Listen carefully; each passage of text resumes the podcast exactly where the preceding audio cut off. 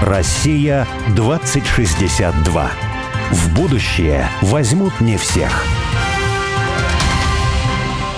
Меня зовут Борис Акимов. А я Олег Степанов. Мы авторы проекта «Россия-2062», штаба вольной мысли, цель которого создать модель позитивного и привлекательного русского будущего. Ну а 2062 – это символическая дата, и считается, что в 862 году Рюрика позвали княжить на русскую землю – а в далеком, но не слишком, 2062 году мы отметим 1200 лет образования русского государства. Россия-2062 – это позитивное русское будущее, которое наши герои прямо сейчас строят для своих близких и друзей, для всех жителей страны, для всех нас. Каждый раз мы зовем в студию «Радио Спутник» героя, который, не дожидаясь 2062 года, действует уже здесь и сейчас – и делает то, что кажется нелогичным и даже сумасшедшим, потому что часто будущее не очевидно и являет нам много невероятного. Олег, я давно тебя, по-моему, убедил, может, не убедил, тогда буду еще убеждать, что мы с собой возьмем в будущее философию. Не всех, не всех. Не всех возьмем, ну, философов берем. Ну, хороших,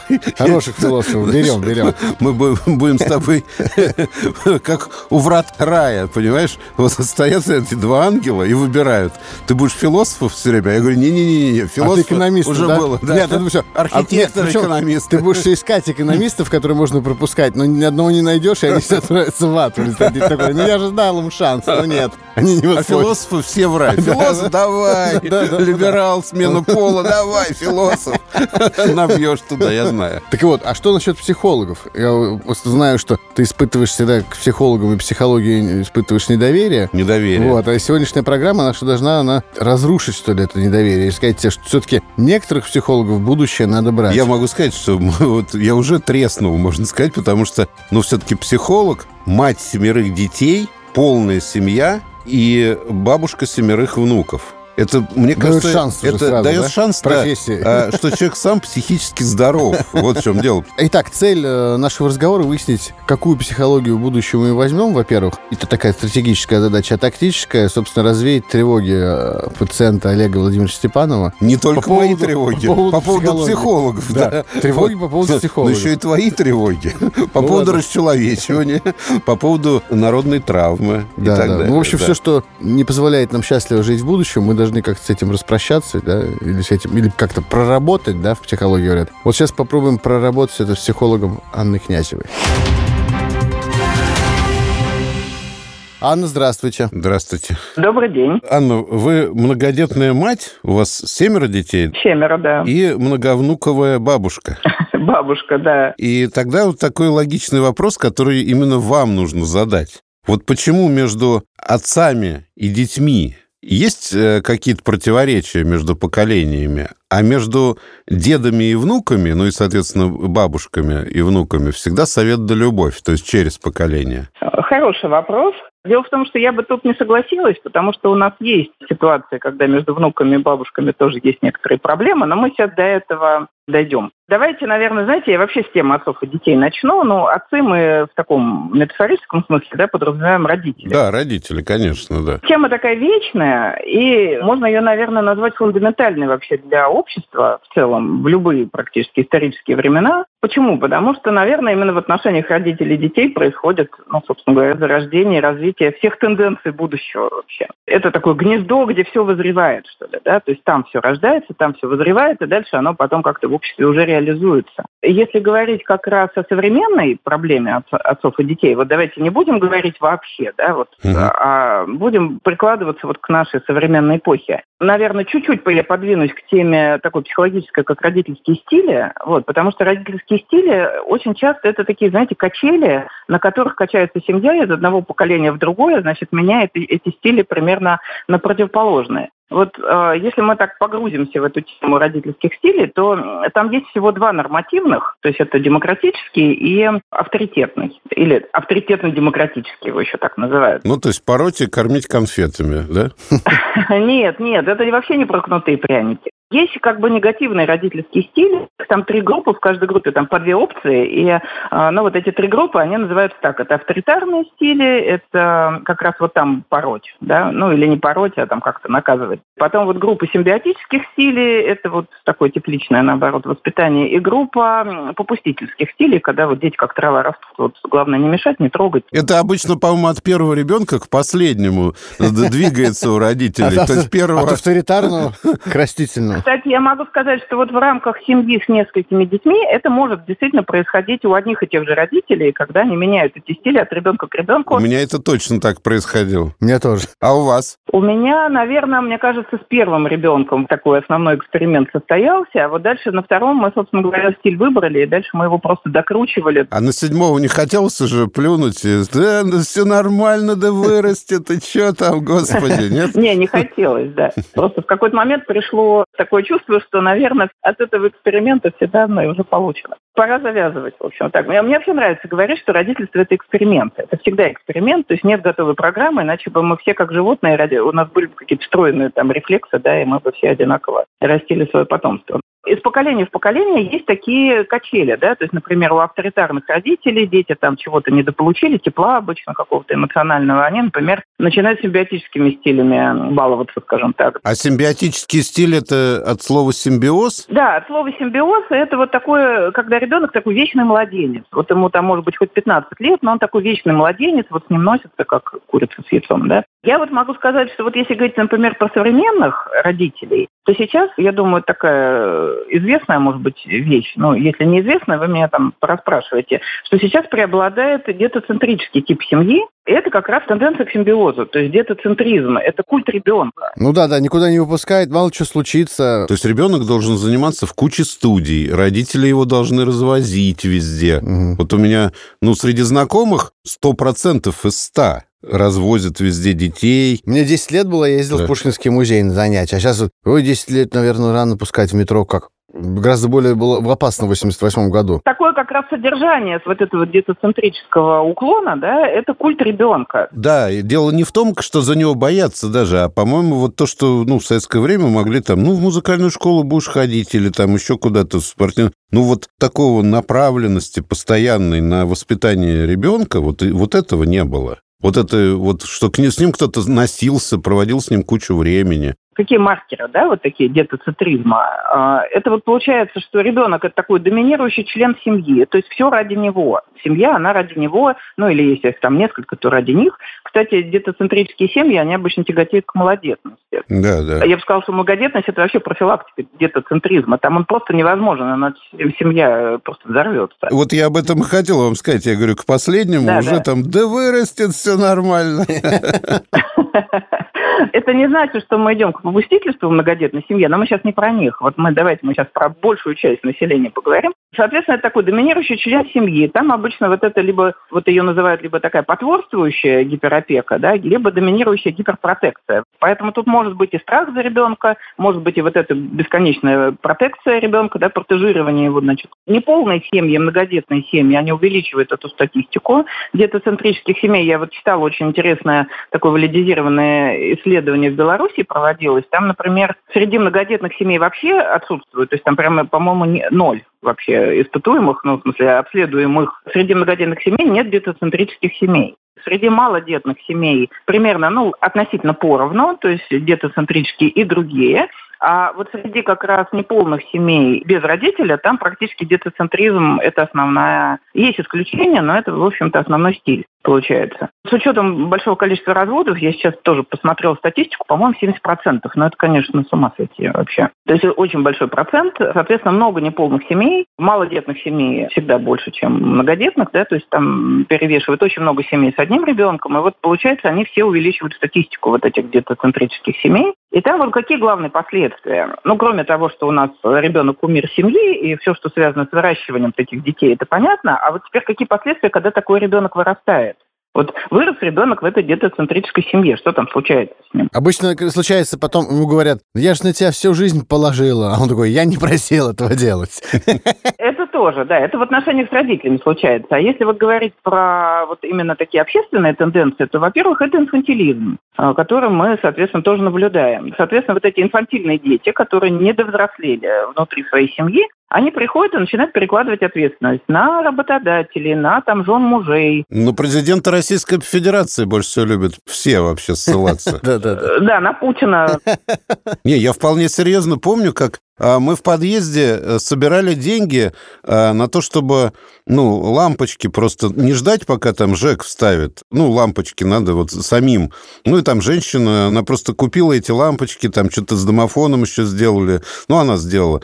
Я говорю, Наташ, ну, давай деньги-то соберем в подъезде. Вот собрались, и причем во дворе там стоят какие-то ленд-роверы, рейндж-роверы, там, ну, в общем, машины-то приличные, да, и собираем что-то, я не помню, по 500 рублей, по-моему. И какое-то количество людей, а, один мужик говорит, пусть сначала Путин нормально, значит, службу ЖКХ организует, чтобы они тут лампочки вставляли. Вот, 500 рублей ему жалко. А ты такой спросил, а вы из где-то центричной семьи, да? Ну, тогда ладно, по голове его погладил, он тут же обмяк, сказал, ну, ладно. Ну, да, здесь как мотивация это точно не сработает в таком коротком контакте, да, но тем не менее. И вот я бы еще сказала, знаете, вот этот ориентир на вечную юность, вот, который мы сейчас тоже видим в том числе вот в масс-медиа. Мода такая, мода, да. Мода, да, на вечную юность. Значит, вот у нас такие мальчики в коротких штанишках, там вечные девушки, значит, которым так 60 плюс, да, ну и так далее. На самом деле, вот какие последствия? Вот последствия вот этих качелей. Одно из главных последствий, вот мне как раз об этом немножко хочется мысль поразвивать, что это такое отсутствие преемственности. То есть вот в такой парадигме получается очень трудно детям чего-то хорошее от родителей взять и дальше это длить, продлевать. Угу. Тут можно, наверное, немножко поговорить о том, какие предпосылки появления вот этой детоцентрической семьи.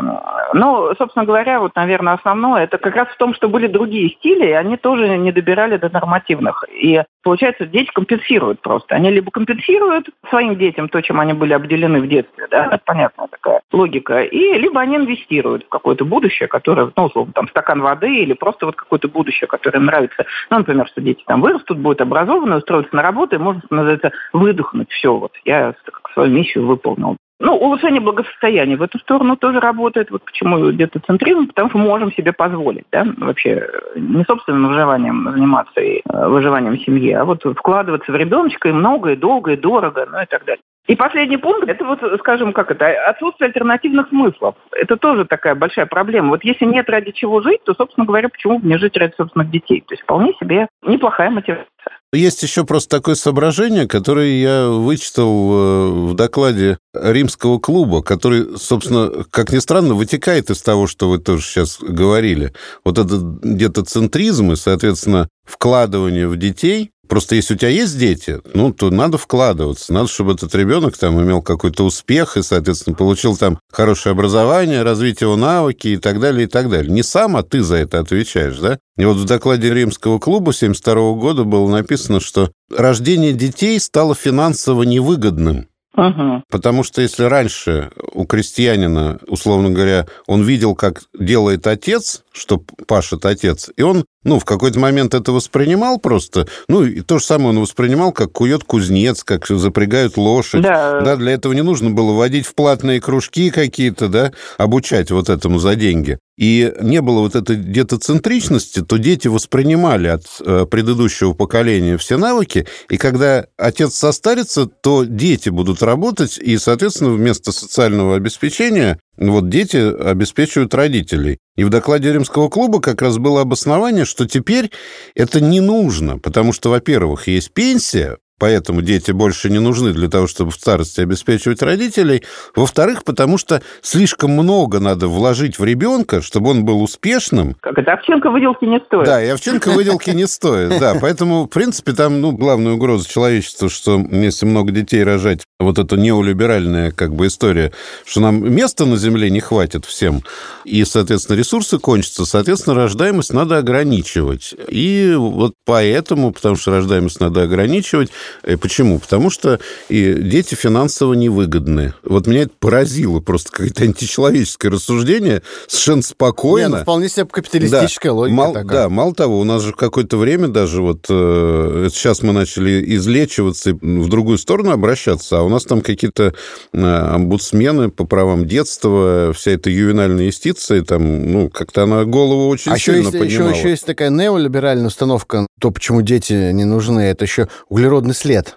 Я вот э, читал какой-то Нью-Йорк Таймс или да? что-то такое. Потрясающе. Да. То есть ты рожаешь детей, увеличиваешь углеродный Нет, ну про коров след. я знаю, про нет. скот я да, знаю. Да, да, ну про скот. То есть теперь уже на детей перешли. А, что... пукают? Ну, нет, ну просто, неважно, не, не пукают. Не пукают, а просто живут. Нет, коровы пукают, поэтому... Живут и дышат. Они да. просто живут, да. дышат, дышат а. потребляют какие-то ресурсы земли. Mm-hmm. Соответственно, увеличивается углеродный след. Они вредят а экологии. Старики? Экологии. А старики? Нет, старики умрут, понимаешь? А, а эти только родились. Поэтому, поэтому надо как бы сделать все, чтобы поменьше было людей. Даже вредишь экологии. Да, это такое переворачивание с ног на голову. То есть вместо того, чтобы, например, новые леса сажать, давайте лучше уменьшим количество людей. Вот как раз то, что вы сейчас сказали, на самом деле очень важно про вот этот принцип преемственности, вот который вот Олег как раз рассказывал про этих кузнецов там. Про любого ремесленника, ну, даже, про любого, даже про ученого, любого. да?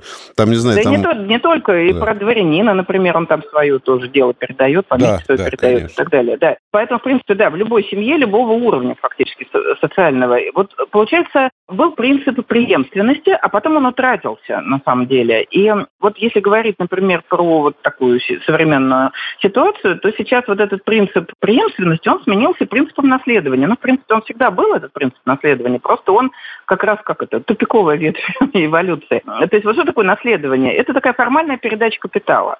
Ну, то есть, например, там был один директор завода, он ушел на пенсию, пришел другой, значит, и вот он теперь унаследовал все, что, значит, было от предыдущего. Это такое наследование. То же самое, вот родители, допустим, умерли, остался там, как это у, в коте сапогах, да, мельница, осел и кот. И теперь это надо как-то поделить. А есть преемственность. Преемственность – это всегда прохождение обучения. То есть вот, например, тот же кузнец, он так подучивал все время этого ребенка своего, да, то есть он там гвоздики какие-то папе, значит, подносит или кует, там, значит, он там что-то печку раздувает. Ну, я не очень... Не, понятно, понятно, да. Да, что-то он там делает, да. То есть, соответственно, он проходит обучение, он проходит какие-то инициации. Ну, там, например, сделал какой-то первый колокол, его, допустим, там взяли или не взяли, например, в храм, допустим. Может, какие-то испытания. Даже происходит вот для демонстрации того, что ты достоин быть этим преемником. И, соответственно, вот сейчас, на самом деле, вот эта детоцентрическая культура, она э, приводит к тому, что преемников нет, наследников полно, а преемников на самом деле мало. И родители, на самом деле, не очень знают, а что они хотят передавать. Детоцентричность, больше нечего.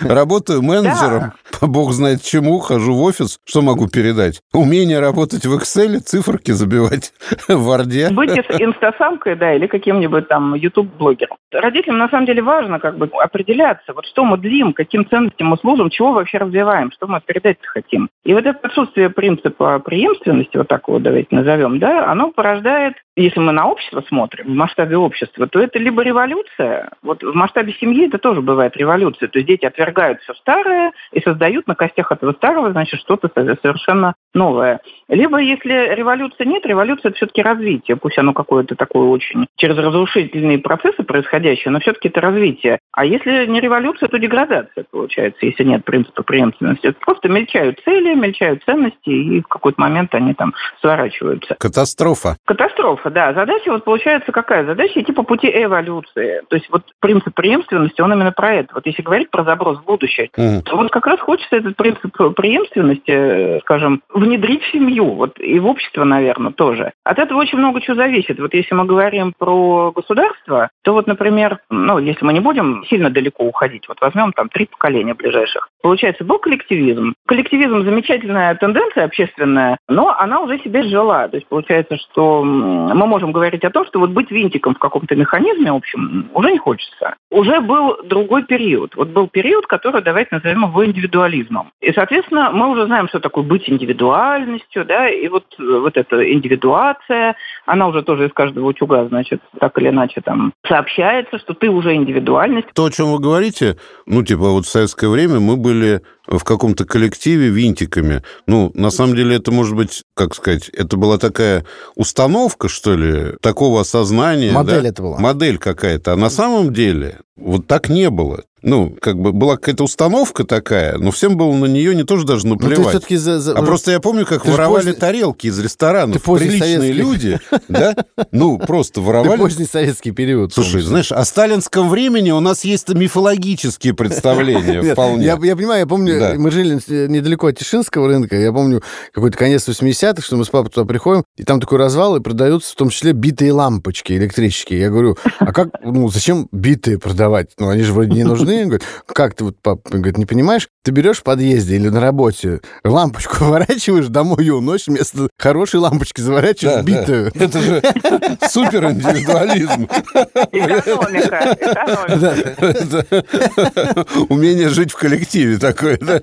А с другой стороны, вот вы когда говорите о том, что в 90-е годы начался индивидуализм, то я скажу, что вот, например, какие-нибудь эти демонстрации, ну, демократические, ага. это был пример вот такого как бы стада, абсолютного стада. Стада, да. Да, да глупого да. совершенно стада. Ну, вот и чё? Ровно Нет, ну, наоборот. Понятно, да, понятно, что все неоднозначно. Установки все-таки действительно в обществе были скорее такие, ну, которых Анна говорит. Ну да, да. Я на самом деле немножко постарше, чем вы. У меня вот, допустим, есть опыт, когда вот мы прям пионерская дружина, мы там берем на поруки каких-то двоечников, значит, с ними там работаем, у нас там есть какое-то шефство там над какой-то территорией, над детским садом. Я вот была октябренком, пионером, комсомольцем. А вы не ржали над этим? Это все было... Ну, нет, нет, это прям такое серьезное мероприятие было, мы так ответственно к этому относились это как раз такое было очень вдохновляющее действие, вот я бы так сказала. Комсомольские собрания такие серьезные были. Я, например, политинформацию читала, я помню, в младших классах это тоже была задача такая, знаете, вот э, восьмиклассницы донести до первоклассников там, или до второклассников. Угроза американского империализма. А потом оказались, что правильно читали.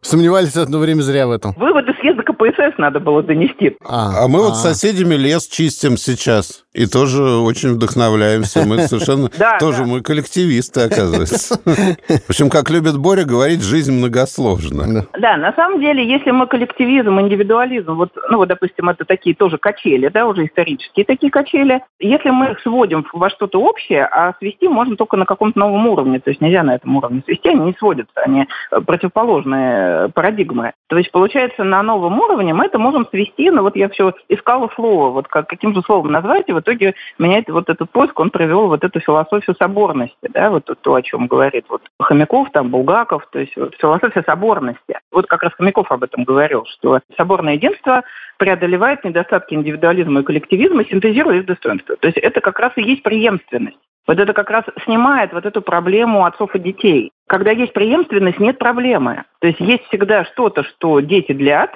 Соответственно, есть родители, которые в этом что-то соображают, что-то умеют, могут чему-то поучить. И есть дети, которые могут это продолжить на новом уровне. Поэтому все друг в друге заинтересованы. Ну, всем от этого хорошо. То есть можно друг у друга поучиться. И это как раз очень, ну, такая замечательная тенденция. В советское время была такая э, фраза такая, набившая оскомину, можно сказать. Семья – ячейка общества, да? Ага. Ну, и как-то это вот, ну, звучало так казенно, да, и не хотелось, ну, это не воспринималось, сразу отвергалось. Я просто подумал, что для человечества семья является действительно, видимо, вот неким единством, Молекулой. что ли, да, да, некой элементарной частицей, да. да, в которой должен жить человек. Не функционально, а просто он нормально развивается только в том случае, психологически развивается, физически развивается, социально развивается и так далее, если он живет в полной семье. Это муж, жена и дети. То есть не важно, что дети больше не нужны для того, чтобы обеспечивать старых родителей. Не важно, что женщина может сама воспитать ребенка.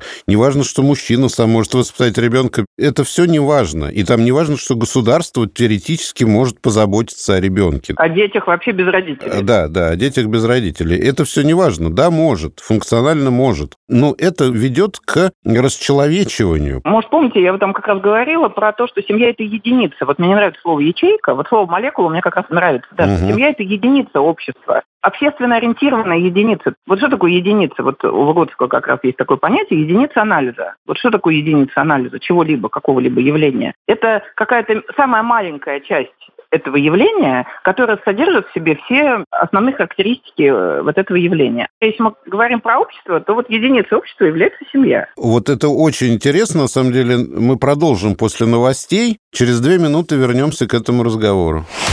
Россия 2062.